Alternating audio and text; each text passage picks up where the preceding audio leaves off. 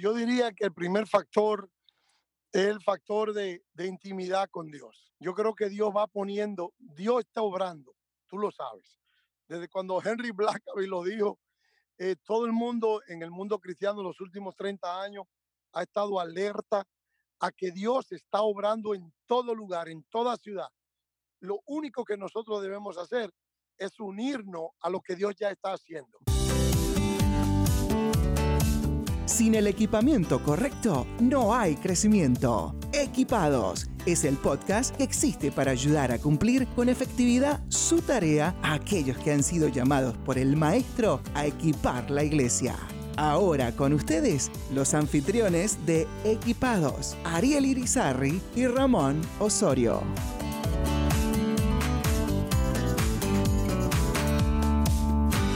Bienvenidos nuevamente a otro podcast más de Equipados, el podcast que está diseñado para todo aquel que ha sido llamado y queremos que sea una herramienta de equipamiento. ¿Cómo te encuentras, Ramón Osorio? Yo me encuentro feliz de la vida, agradecido con Dios por esta oportunidad de servirle en su reino y de equipar a la gente que él ha llamado a diferentes lugares y posiciones y, ministerios, porque esto no es solamente para pastores, es para líderes y, para todos aquellos que quieren servir, que están sirviendo y que, van a, y que van a servir en el futuro también al Señor. ¿Y tú cómo estás, Ariel? Bastante bien, bastante bien, contento de todo lo que está aconteciendo en, esta línea de, equipamiento, tanto a través de la plataforma que hemos desarrollado, de Lifeway Equipa, como también otras maneras que estamos equipando aquí en Lifeway. Estamos viendo realmente que la iglesia está, está teniendo unas herramientas que están siendo de apoyo a su ministerio y eso nos alegra mucho. A propósito, para aquellos que nos escuchan en diferentes partes del mundo tal vez y que no saben lo que es Liveway o incluso aquí en, Estados Unidos, Liveway es una casa editora que produce libros de excelente calidad, eh, recursos de estudio bíblico, discipulado de excelente calidad también.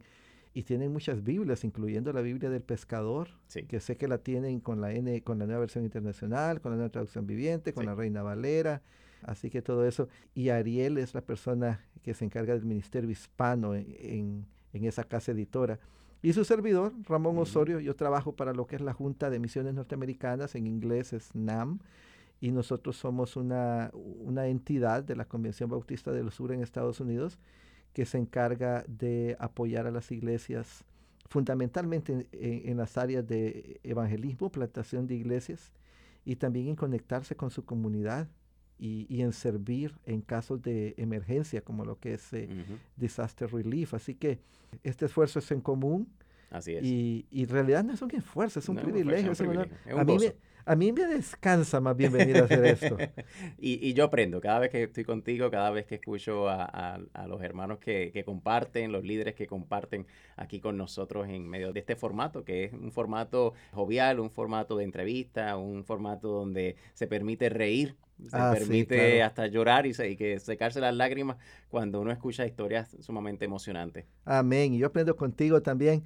Y hoy tenemos nuevamente con nosotros al pastor Martín Vargas. Él está ubicado en, en, la ciudad de Hollywood, pero no Hollywood, California, donde las películas, sino que en Hollywood, en Florida. Está haciendo cosas de película. Está haciendo cosas de película en el Señor, definitivamente. Pero eh, él está ahí en el, en el, al norte de Miami Así que, ¿cómo está el clima por ahí, Martín? Bueno, aquí tengo 89, casi 90 grados, mucha humedad y calor, pero no se compara con la India que estaba en 105. Hombre, y Así que ya tú sabes. Y la gran ventaja ahí en la Florida, según tengo, bueno, yo he estado ahí varias veces de vacaciones, es nuestro lugar favorito de vacaciones. Ahí en una hora estás en una playa, no importa en qué dirección conduzcas. Así mismo. Bueno, yo estoy a 10 minutos, porque yo vivo en Hollywood, que es una ciudad costera, de mm. aquí del sur de Florida. Hombre, qué bueno, qué bueno. ¿Y tu familia? Cuéntanos un poquito. ¿Tu esposa cómo se llama? ¿Cuántos hijos tienes? ¿Qué hacen? Bueno, mi esposa se llama Ingrid Lisset Vargas, por supuesto. Tenemos dos hijos, Omar Andrés y Lisa Nicole. Omar tiene ya 30 años, es pastor también es uno de los pastores plantadores aquí en Iglesia Real. Él empezó el ministerio en inglés, Real Church, mm. porque ese es su idioma, su hard language. Lisa es maestra de niños especiales ambos trabajando, ambos tienen hijos, ambos casados ya. Tengo tres nietos, Andrés, Caleb y Hope, la última, la más chiquita. Felicidades. muy feliz de estar en esta etapa. Felicidades. Y tengo entendido que Omar está plantando una iglesia en segunda generación, por eso lo está haciendo en inglés, ¿cierto? Es correcto, es correcto. Cuando nosotros empezamos a plantar desde el día uno, aunque es una iglesia hispana, nosotros entendimos que la generación que viene detrás de nosotros, su idioma no es el español, aunque hablen español con mamá, con papá, con los abuelos, el, su idioma es el inglés. Entonces teníamos que alcanzar esa generación, si no lo íbamos a perder. Así que nuestro ministerio siempre de niños y de jóvenes ha sido en inglés y ya como adulto, ya Omar quiso plantar, mm. eh, tuvo la carga de ganarse personas de habla inglesa. Así que ahí está. Qué bueno, mi hermano. Sé que has plantado, a partir de tu iglesia, han plantado muchas iglesias, eso nos compartías en un podcast anterior. Una pregunta de que surgió durante este tiempo, y gracias por aceptar la invitación a estar una segunda vez con nosotros. La pregunta de que surgió en mi mente es, ¿cómo puede un pastor saber que su iglesia está lista mm. para empezar otra iglesia? Eh, digamos, hay un pastor que está en, yo no sé, en Birmingham o está en Linden, Washington o está en Lima, Perú, en Lima, Perú o, se encuentra en, tantísimos lugares, en, la bella Tegucigalpa, Honduras, donde yo soy. ¿Cómo puede un pastor saber que su iglesia está lista para iniciar otra iglesia? ¿Qué factores necesita considerar? Bueno, yo diría que el primer factor es el factor de, intimidad con Dios. Yo creo que Dios va poniendo, Dios está obrando, tú lo sabes. Desde cuando Henry Blackaby lo dijo, eh, todo el mundo en el mundo cristiano en los últimos 30 años ha estado alerta a que Dios está obrando en todo lugar, en toda ciudad. Lo único que nosotros debemos hacer es unirnos a lo que Dios ya está haciendo. Eh, si tú te vas al pasaje de Lucas, en el capítulo 4, hubo un incidente interesante cuando Jesús estaba haciendo ministerio de una manera como hacemos cualquier pastor local, eh, predicando, enseñando, en el caso de Jesús, ministrando a personas, recorriendo y predicando el Evangelio. Pero dice que cuando ya era de día, lo voy a citar, salió y se fue a un lugar desierto y la gente le buscaba y llegando a donde estaba le detenían para que no se fuera de ellos. Pero él les dijo, es necesario mm. que también a otras ciudades yo anuncie el Evangelio del reino de Dios, porque para esto yo he sido enviado. Mm. Y predicaba en las sinagogas de Galilea. Si usted es pastor, no importa en el lugar que esté, no importa de la ciudad que sea, y usted piensa en ese pasaje, mi maestro, mm. mi Señor, mi Dios, tenía la costumbre de saber y recordar que él había sido enviado para no solamente quedarse en un lugar, sino que tenía que pasar y ayudar y empezar alcanzando personas en otras ciudades. Y yo creo que partiendo de esa, de esa premisa, cualquier pastor que esté escuchando puede tener claro de que Dios está obrando en su ciudad. Yo no sé qué población hispana, si es un pastor hispano, no importa el idioma que hable, usted va a tener la oportunidad de saber identificar de que Dios quiere, está en el corazón de Dios las ciudades. Eso. Cuando Dios puso en el corazón de Nehemías, estando frente a la corte del rey, e, ese quemor de escuchar que su ciudad necesitaba de nuevo restaurar los muros, no pensó dos veces para trasladarse de una gran posición que tenía hacia esa ciudad. Eh, su corazón fue compungido por la ciudad. Dios ama las ciudades y quiere que ciudades rurales e urbanas la gloria de Dios se expanda. Pero ¿cómo podemos expandirla si nos quedamos solamente en un solo lugar, creciendo nosotros solos. Así que yo creo, Ramón, que Mm, definitivamente todo tiene que empezar con eso y segundo, con un mapa. mm, Con un mapa. Yo tengo un mapa gigantesco. Dos. Uno de todas las naciones así es. y otro de mis 30 ciudades en el condado de Bravo. Bueno, ahora me está quemando. El hecho de que hay 30 ciudades que forman el condado de Broward que necesitan de Jesús y que cuando veo las estadísticas estamos muy cortos para hacer un impacto Mm, que haga la diferencia en nuestras comunidades. Así que yo creo que uno, esa, esa sed y, y buscar de Dios dónde, dónde Dios quiere que yo me multiplique, porque Dios es multiplicador. Ahora, quizás usted no sea esa persona que va a multiplicar, pero dentro de usted tiene que haber personas. Así que yo creo que en nuestra iglesia hemos optado por hacer varias cosas activamente desde el día uno y es mentorear, equipar personas que están alrededor mío que eh, muestran un deseo de ir más allá, de poder en un momento dado ser usados por Dios para ser parte de una, del nacimiento de una nueva iglesia. Y no empiezan como iglesias, sí. empiezan haciendo discípulos en una casa. Y de ahí han surgido las iglesias que hemos plantado. O sea, pero, pero déjame ir un poquito más allá. ¿Qué ocurre si una iglesia, por ejemplo, se caracteriza porque no se llevan bien entre los miembros? O hay una iglesia donde el pastor y los diáconos están enfrentando dificultades entre ellos. O, por ejemplo, la iglesia es muy pequeña, estás hablando de una iglesia tal vez de unas 20, 25 personas. ¿Son esos factores también importantes a la hora de decidir si debería yo involucrar esta iglesia con estas características a iniciar otra? Bueno, primero yo creo que, que la iglesia debería pasar por un nivel de salud, que es lo que hemos hecho nosotros, porque yo creo que el árbol bueno da fruto bueno. Exacto. Si el árbol está saludable, va a dar fruto saludable. Si hay discordia, ya claramente, ¿para qué vamos a multiplicar una iglesia que está teniendo problemas para multiplicar en otra que tiene problemas? Hemos visto mucho en el modelo hispano, no sé si en otras iglesias también, en otros modelos, pero te hablo a nivel, porque yo donde más he trabajado en el modelo hispano y en Latinoamérica, Centroamérica y el Caribe, tenemos la tendencia de que desde que hay un problemita, se va un grupito, arranca una iglesia y, ah, ok, ya hay dos iglesias, Dios se está multiplicando. Bueno, Dios ha usado eso, definitivamente, mm, pero yo creo que el modelo saludable tiene que pasar cuatro factores. Número uno, yo creo que tú debes conocer y estar con el equipo correcto.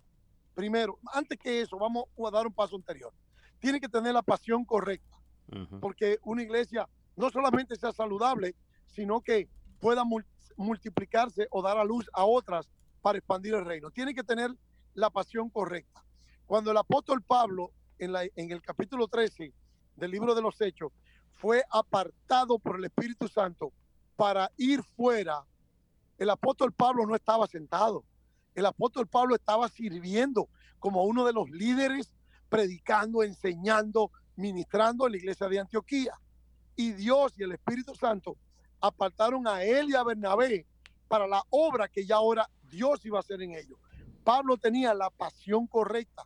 Por eso Pablo dijo, yo estoy dispuesto a llegar hasta España con tal de llevar las buenas nuevas. O sea que la pasión correcta es importante. Segundo, el equipo correcto. Cuando Pablo empezó, si tú vas a Hechos capítulo 15, Pablo quería regresar de nuevo a las iglesias de Asia para animar las iglesias que había plantado, pero el Espíritu Santo y Dios tenían otro plan. Y lamentablemente cuando vienen y traen a Juan Marcos de nuevo, que Bernabé viene con su gran corazón de animante, a decirle a Pablo, Pablo, mira quién viene con nosotros en este viaje.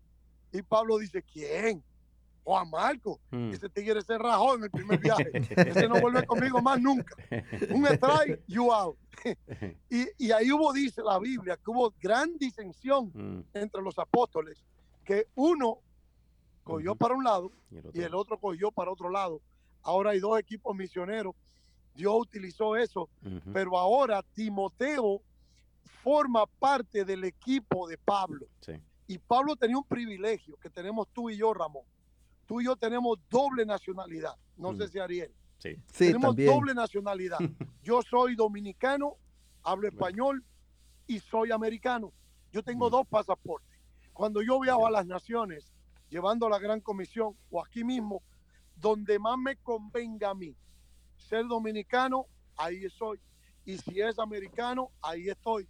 Con tal de que el evangelio camine mejor. Así que el equipo correcto también es importante. Tercero, Dios va a mostrar el lugar correcto donde te quiera usar. Volviendo de nuevo a la visión macedonia, que es la que Dios me, me dio hace 15 años. De pasa y ayúdanos. Pablo quería ir a Bitinia y el Espíritu se lo impidió. Le dijo, no, no va para Bitinia, no va para allá. Bueno, entonces déjame ir a Misia, o no recuerdo cómo se llama la otra ciudad. Eh, tampoco, yo no sé lo que hizo el Espíritu Santo, pero le cerró todas las puertas. Pero en la noche, Pablo, mientras estaba quizás meditando, Señor, me ha cerrado dos puertas. ¿Qué tú harías, Ramón, con dos puertas cerradas? No una, dos.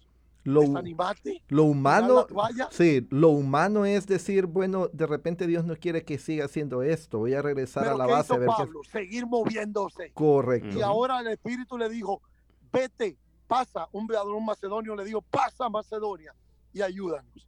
Y ahí él entendió claramente cuál era el lugar correcto que Dios le tenía.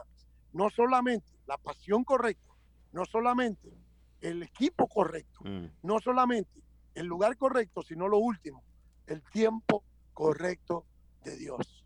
Y yo creo que ahí es que fallamos. Muchas veces tenemos hombres y mujeres dispuestos en nuestra iglesia a multiplicarse, a ser parte de pioneros de algo nuevo. Pero muchas veces, tristemente, el pastor es el primero que le apaga ese fuego y le dice, no, no, no, tú, tú no estás listo, métete 18 meses en este coso, métete allí, hasta el curso, vete al seminario cuatro años, a estas otras cosas, no tengo nada en contra del seminario. Yo no fui a ningún seminario mm. y al contrario, paso la, vida ahora en el mundo abriendo seminarios. Mm. En Cuba, en la India, en Perú, en Bolivia y donde sea. Yo amo la capacitación, el entrenamiento, pero yo tuve que hacerlo en los pies de Jesús. Porque yo, el llamado mío a pastorear fue a los 42 años. Mm. Yo no podía dejar mi familia para irme a un seminario cuatro años. Ahora hay muchas facilidades de equipamiento.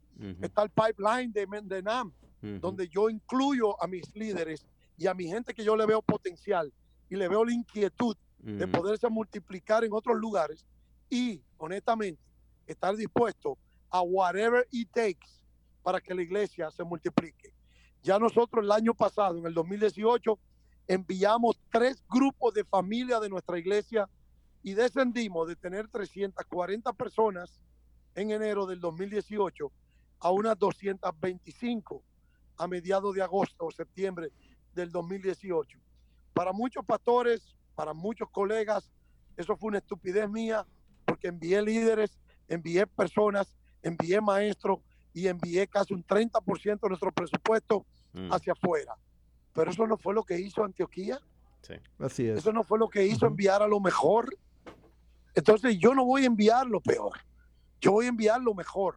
Y por eso, si hay alguna discordia, si hay alguna diferencia, yo creo que debemos corregir eso primero antes de intentar hacer un intento de multiplicación, porque si no, nos quedaremos en iglesias concentradas en nosotros, engordando, creciendo para nosotros, pero el reino sin expandirse. Así que yo creo que esas cuatro cosas son vitales. Es increíble cuando uno ve el porcentaje de personas que sirven dentro de la iglesia. Muchas veces surge la regla de Pareto. Solamente el 20% está sirviendo el 80% de la, del resto de la congregación. Pero cuando hay una pasión como usted acaba de decir, que es algo prioritario para que esto surja.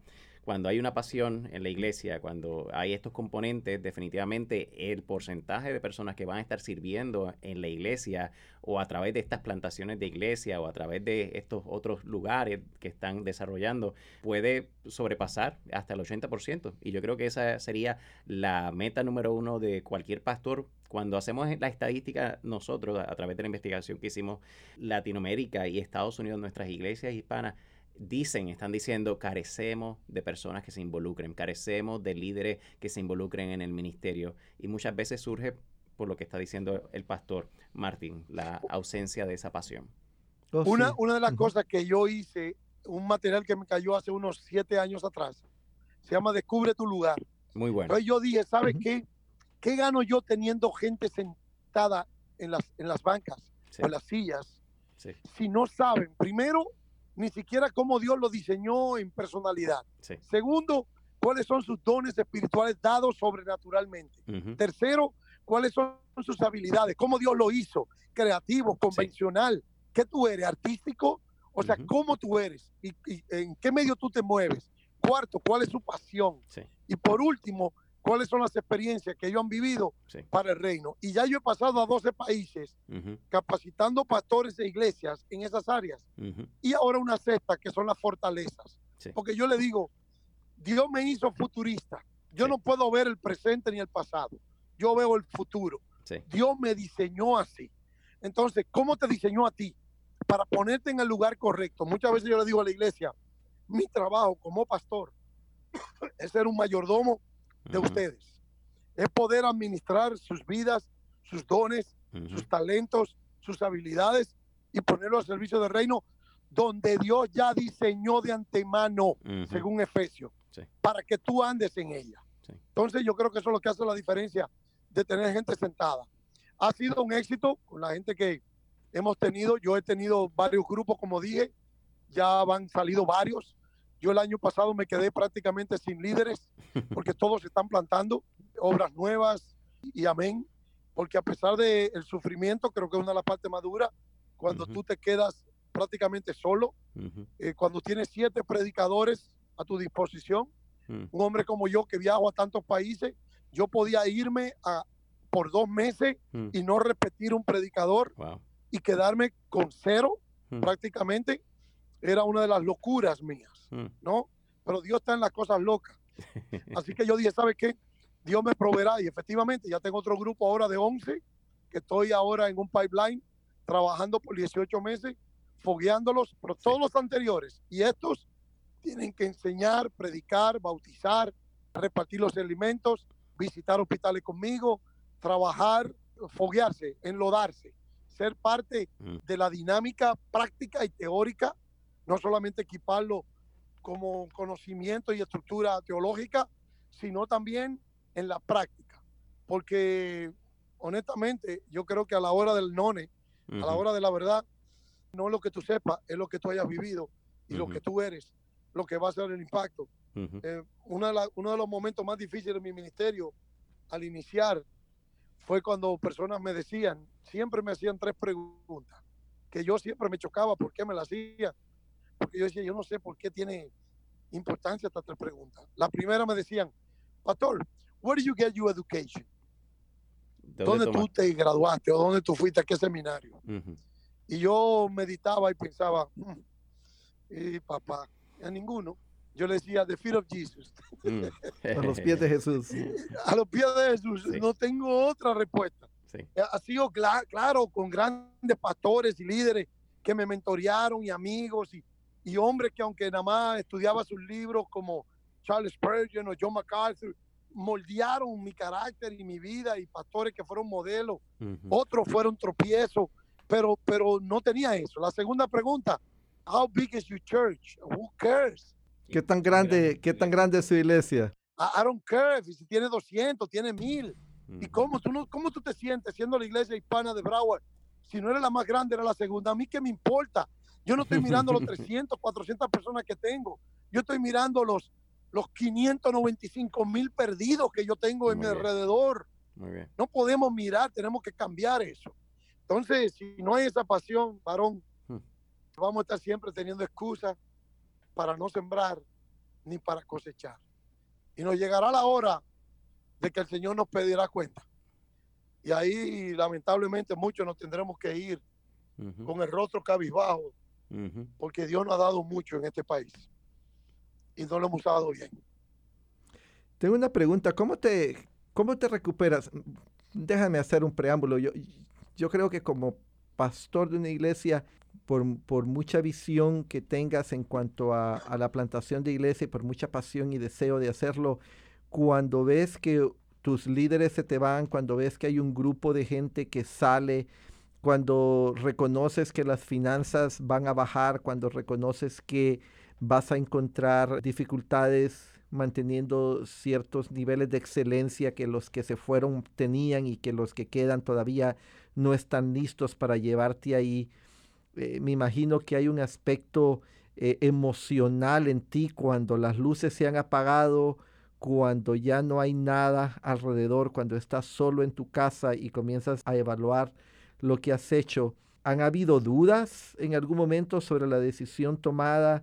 ¿Has experimentado algún grado de tristeza como pastor al ver los que se han ido? ¿Y cómo te recuperas si ese ha sido el caso? Dios me ha dado, Ramón, una, una personalidad muy especial, donde yo soy como un toro. Yo sé, te conozco y puedo testificar de eso. Que cuando caigo, me levanto, puedo estar tumbado un día o dos, pero al tercer día, como Pablo, después de la pedrada me levanto y arranco para adelante. Número uno. Número dos, yo diría, Ramón, que yo he sido un hombre de fe. Yo he tenido que lanzarme desde muy temprano a, al vacío, a confiar completamente en Dios. Y eso me ha ayudado a saber que cuando escucho nos o escucho puertas que, que se me cierran, o gente que quizás no apreció o no valoró o, o se fue, o personas que quizás trataron aún de hacer daño contra mí, levantando quizás falsas informaciones. He, he, confiado, llorando ante mi Dios solo, con mi esposa, que es una tremenda sierva de oración. Yo creo que entre la oración de ella y la fe mía ha sido lo que ha movido montaña, por eso tenemos edificios donde el 76% de las iglesias en el sur de Florida no tienen un edificio. Realmente ha sido una, un milagro de Dios. Dios ha sido muy fiel. Yo creo que le pudieron dar toda, toda la gloria y toda la, la, la honra a Él, pero a la misma vez de que Él mismo me diseñó con, con esto y, y, y he visto que depender en Él es lo único que me queda. Me siento indefenso si no fuera por Él. Y yo creo que eso es lo que necesitamos cada uno de nosotros. Yo creo que a veces tenemos tanta educación, tanta, tanta preparación, tantos seminarios, tantos talleres, tantas cosas, tantos libros que hemos leído. Y a la hora de confiar y, cuando viene la primera crisis, ya ahí tiramos la toalla. No, Dios, Dios amó al mundo de tal manera ya primero que yo. Antes de yo pensar en Broward, ya Dios estaba pensando en Broward. Yo solamente he dicho, heme aquí, Señor, úsame. Y es verdad, duele. Cuando yo tuve que despedir, back to back to back, tres Sí. grupos de familias. Seguido, de manera seguida. Seguido, seguida en un año. Es como cuando tú donas un riñón Hmm, y al rato, a los dos meses, tienes que donar el hígado hmm, y después dónate los intestinos. hmm. Eh, señor, voy a sobrevivir sin intestinos, sin riñón y sin hígado. Y para darte un testimonio, los últimos dos meses ya nosotros estamos otra vez en los 315, 320. Wow. Hmm. El día de, de Easter tuvimos casi 400. O sea, Dios re- restauró de nuevo las 60, 70 personas y las ofrendas de nuevo volvieron al nivel que estaban Mm. en solamente 10 meses. Así que solamente lo hizo Dios. Yo no pude hacer nada, ni nuestra gente tampoco. Cuéntame sobre tu esposa un poco. Ella se casó con un hombre de Dios, pero que vivía en los negocios. Llegó un momento donde, obviamente, al ser un hombre de negocios, pues tenía algún grado de solvencia. De repente, tú decías que ella estuvo en el proceso de, de, de experimentar el, el que Dios te llamó a abandonarlo todo. Ella estuvo en esa noche de asalto, Mm. pero con todo, después de ello, volver a empezar y, y- enfrentar las luchas financieras que se dan cuando se planta una iglesia y, y yo he sido testigo de, de muchas de las que tú has experimentado. No ha sido fácil. Eh, ¿Cuál ha sido la reacción de ella eh, en ese sentido y qué tan importante es para ti como esposo el apoyo de tu esposa? Vital, Ramón, vital. Porque como yo te dije, es una mujer de oración. Años antes de mi llamado, de yo responder al llamado en el año 2004, ya Lice sabía a ciencia cierta y las personas que me rodeaban que yo estaba llamado para un ministerio mayor que ser dueño de un restaurante. Que el sueño americano no era el sueño de Dios. Entonces ella solamente oró, nunca me dijo nada, mm. nunca me insinuó nada, nunca me invitó, Martín, mira, porque tú no has pensado que quizá Dios te está llamando? Nunca jamás. Pero el día que yo le dije, Dios me está llamando en lágrimas, mm. voy a dar este paso de fe, ella sonrió y me dijo, yo hace rato que estaba esperando. Así que eso fue un momento clave para mí. Yo creo que si en una relación mm. no aparece ese factor, yo analizaría bien el llamado de esa persona a servir en, en, plantación, en misiones o donde sea, porque ya somos equipo. Y segundo, yo creo que Dios la ha dotado a ella con una paciencia y una personalidad súper diferente a la mía, porque si no, no hay quien aguante este loco, definitivamente. Muchos pastores le dicen, ¿cómo tú aguantas eso? 24-7. Yo he sido uno de ellos. Pues digo que yo, yo, yo le he preguntado directamente ah. eso por lo menos unas 12, 15 veces. ¿Y qué te ha dicho? Solo se sonríe. No, responde, solo se sonríe. y lo abraza. Yo, recibiré, mi recompensa. Ella sabe, ella sabe cómo controlarme. De, de, verdad, ella es un freno en las áreas y aún las patadas debajo de la mesa. Como cállate ya que tú hablas mucho. No, no faltan. Pero ya yo he aprendido a, a cómo, cómo trabajar. Hemos hecho un principio que yo aprendí hace muchos años con un gran amigo y mentor, Pastor Johnny Hunt. Él me decía, Martín, para tener un matrimonio para toda la vida mm. y sobre todo, si if you make it at home, you make it everywhere. Si lo logras en casa, lo logras en cualquier lugar. si no lo logras en casa, no lo logras en ningún lugar. Y yo he venido por más de 12 años con esa, con esa mentalidad de que mi primer ministerio es mi familia.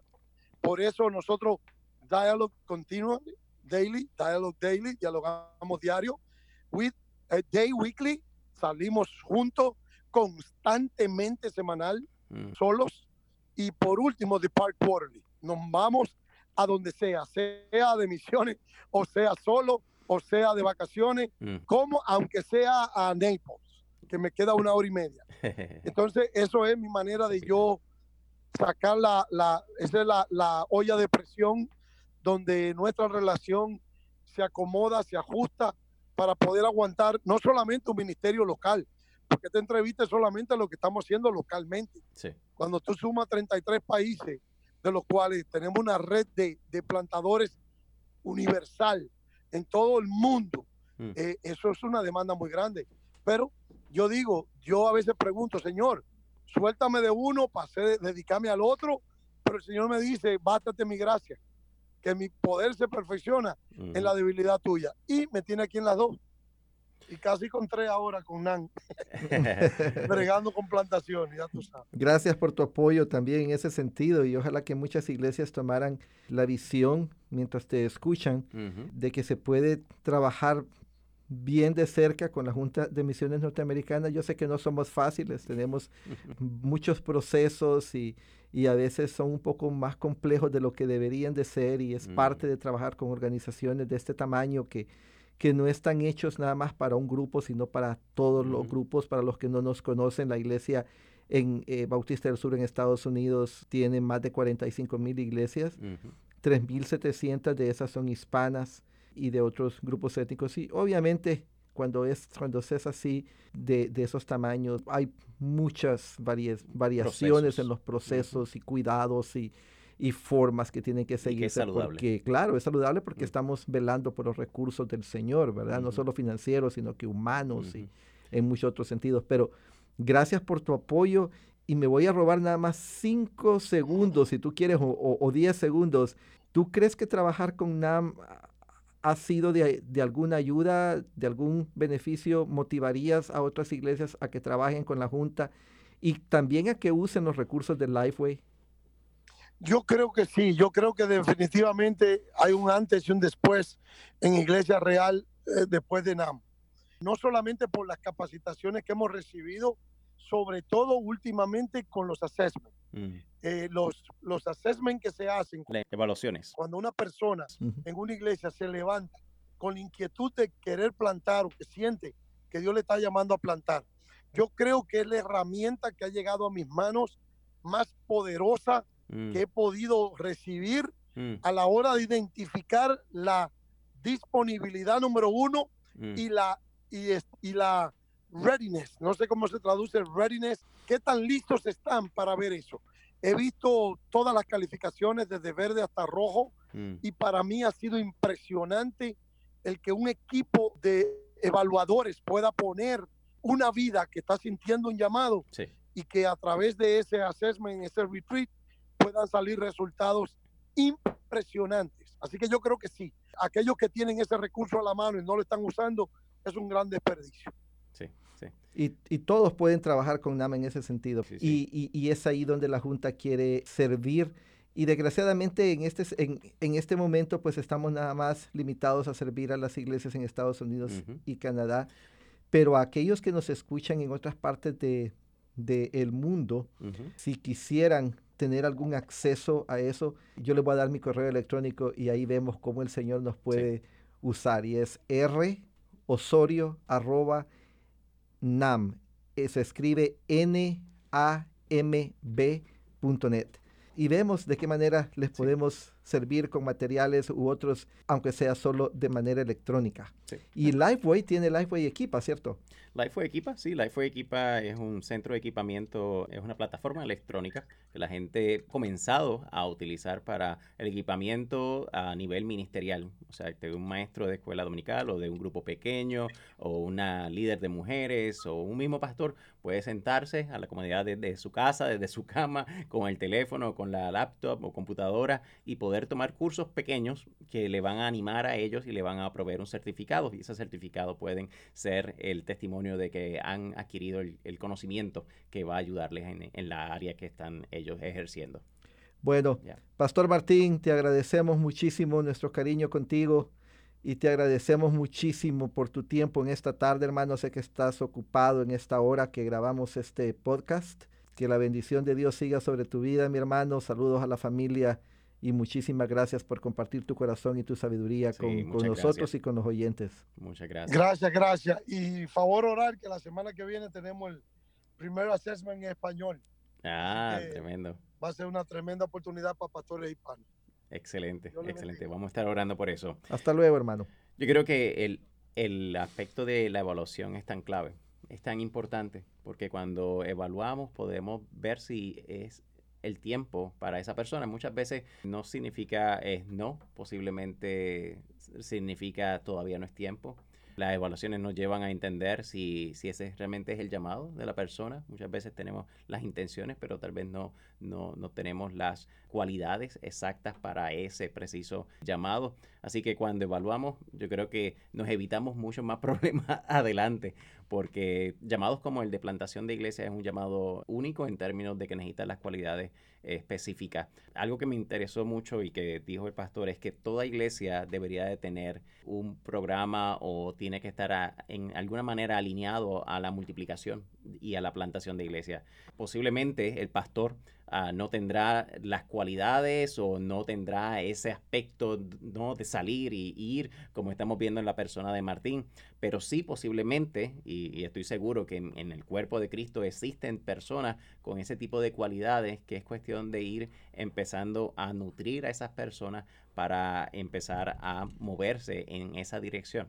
¿Qué tú crees de eso que tú has visto más iglesias a través de tu labor? Sí, mientras estaba oyendo yo al pastor Martín, hombres como él solo se levantan de vez en cuando, o sea, ellos no son la norma. No. La realidad en este momento estamos identificando iglesias multiplicadoras donde yo trabajo, la Junta de Misiones, y a nivel nacional, entre todos los idiomas, nada más hemos podido identificar 28 mm. de más de 45 mil. Eso no significa que algo está mal.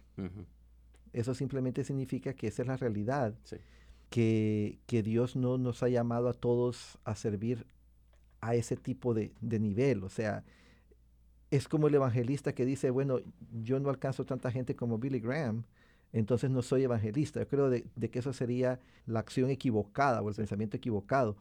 Entonces, es de ver qué es lo que tu iglesia puede hacer. Y en el reino, en la expansión del reino, dentro del campo de la plantación de iglesias. La plantación de iglesias es, en primer lugar, el método más eficaz para alcanzar al no creyente.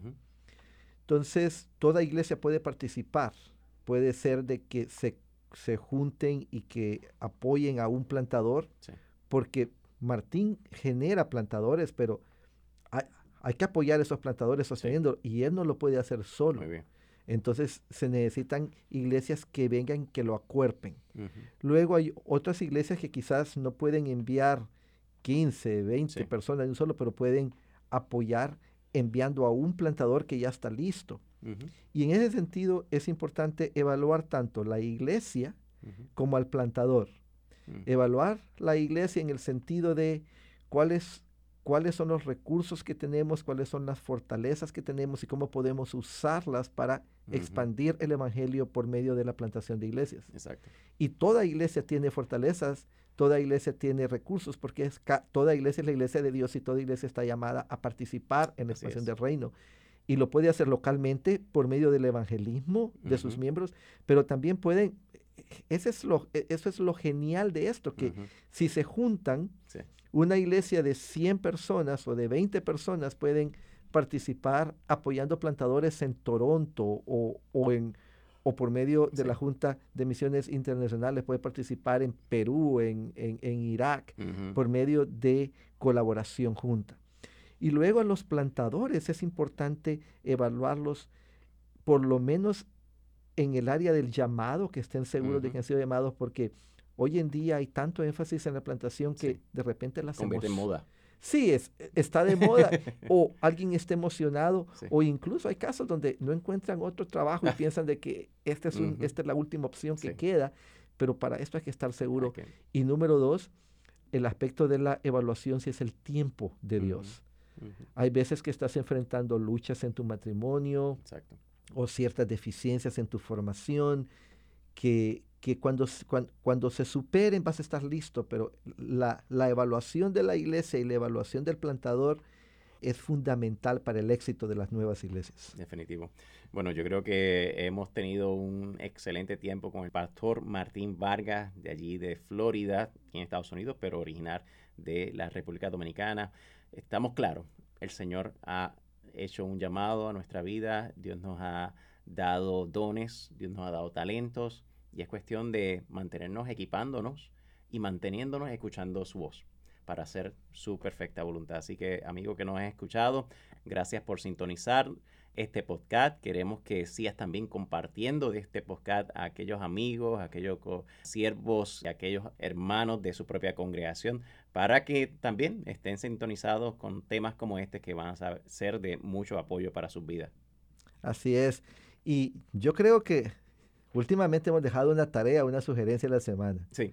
Y yo la que quiero dejar hoy, no sé si tú tienes otra, pero la que yo quiero dejar hoy. Lo dejamos fácil hoy. Ok, perfecto. Bueno, no es tan fácil. Ok. no, pero para no, que no tengan dos, sino que tengan ah, Solo son una, bueno, estamos bien. Para que te quieran a ti, no a mí. Entonces, así es la cosa, ¿verdad? Tú eres el buen policía, yo soy el mal policía. Ah, bueno. No, no, no jugamos de vez en cuando. Cambiamos papeles. Pero sí, mi, mi, mi sugerencia de tarea es pensar en una forma en que su iglesia puede participar en mm. alcanzar una comunidad que no tiene el Evangelio cerca. Hay que comenzar cerca. Muchas veces queremos comenzar a 3.000 millas de distancia y, a veces a 300 metros está el, el, campo donde Dios nos está llamando. Entonces ahí en su zona de influencia, ¿qué área, qué grupo, qué comunidad, qué barrio no tiene el Evangelio y cómo puede usted que nos escucha ser el instrumento en las manos de Dios para llevar el Evangelio a esa zona? Amén, amén. Tremenda tarea. Yo también me voy a poner allí a identificar eso. Qué bueno. Bueno, entonces nos encontramos en la próxima semana con otro podcast de Equipados. Dios te bendiga. Equipados, un podcast auspiciado por la casa editorial Lifeway y por la Junta de Misiones Norteamericana, NAMB. Para más episodios, vaya a equipadospodcast.com.